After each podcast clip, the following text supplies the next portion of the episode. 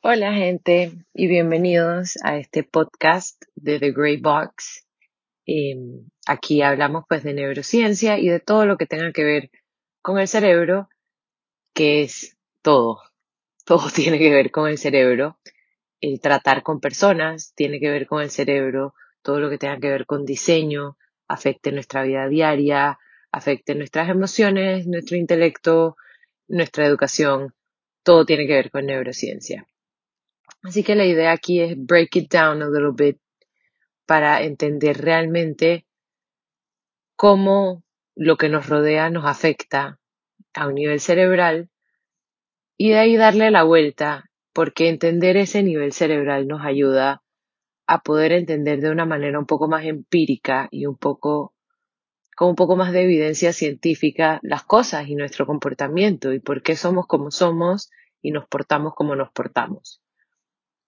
Yo llegué a la neurociencia porque en mi quinto año de la escuela, antes de entrar a quinto año tenemos que hacer un servicio social de tres semanas en unas áreas remotas en Panamá y son áreas muy pobres. A mi área en particular no llegaba luz eléctrica, no llegaba señal de celular, em, tenían agua corriente pero no era agua potable y esas cosas me enseñaron mucho de las oportunidades, pues obviamente que yo he tenido, pero aparte, cuando llegó el momento de realmente hacer pues el servicio social que fuimos a hacer, que fue enseñarle a los niños, cuando a mí me tocó con niños de 11 años o más, a quienes yo pensaba que les iba a enseñar las tablas de multiplicación y no sabían leer, no sabían escribir, y estos eran niños que estaban yendo a la escuela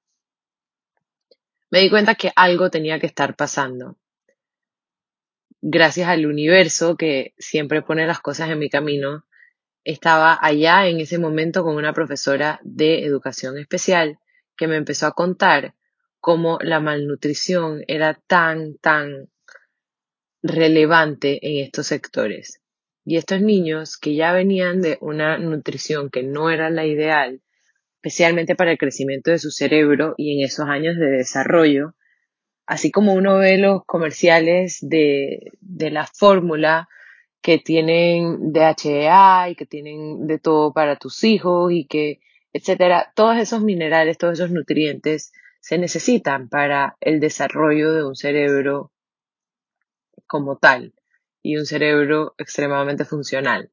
Eso no es lo que estaba pasando en esas áreas y encima las escuelas quedaban lejísimos y, creo que muchos hemos escuchado este cuento romántico de los niños que caminan tres horas para llegar a la escuela porque matan por tener una educación y eso no es así. Eso no es romántico, eso es una falla de nuestros gobiernos, em, eso es una falla en accesibilidad al, a la educación. Y estos niños llegaban después de tres horas y cruzar un río probablemente y qué energía van a tener para aprender. Y eso así todos los días de su vida por toda su carrera escolar. Cuando llegué a Panamá, ese tema me seguía dando vueltas en la cabeza. Y una vez llegué, decidí que iba a investigar más. Y empecé a estudiar sobre la psicología y la biología y el lugar donde se conectan y salieron muchas cosas y eventualmente encontré el campo de la neurociencia que sencillamente me voló la cabeza. Y ahora yo tengo este arma secreta de entender el comportamiento de las personas que se aplica para todo.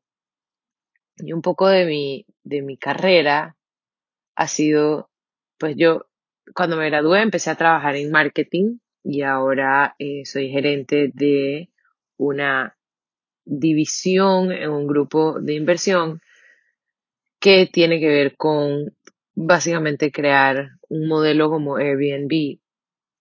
Pero todas estas cosas siempre las vuelvo a basar en qué sé yo de las personas, cómo responden las personas desde la publicidad hasta los eventos, hasta la manera en la que se da el servicio.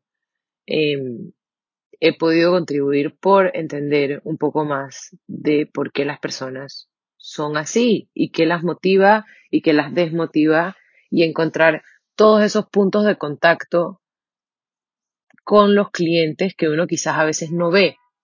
Em, y ustedes disculpen los ruidos. Este es pues el primero de, espero, muchos podcasts. Sí, estaré consiguiendo el equipo necesario. Pero en conclusión llegué a ver que en Panamá, en ese tiempo, o en el tiempo que habían nacido estos niños, se estaban dando muchos problemas con la falta de yodo. Y el yodo es necesario para el desarrollo de una glándula pituitaria que funcione bien y que sea saludable. La glándula pituitaria es la que se encarga de todas las hormonas en el cuerpo. Por eso hay muchas personas que vienen de estos lugares rurales de bajos recursos que quizás no tienen la estatura promedio que tendría una persona de ciudad por su malnutrición también, porque la glándula pituitaria nunca se desarrolló al punto donde soltó suficiente hormona de crecimiento y esto obviamente tiene un impacto en el cerebro.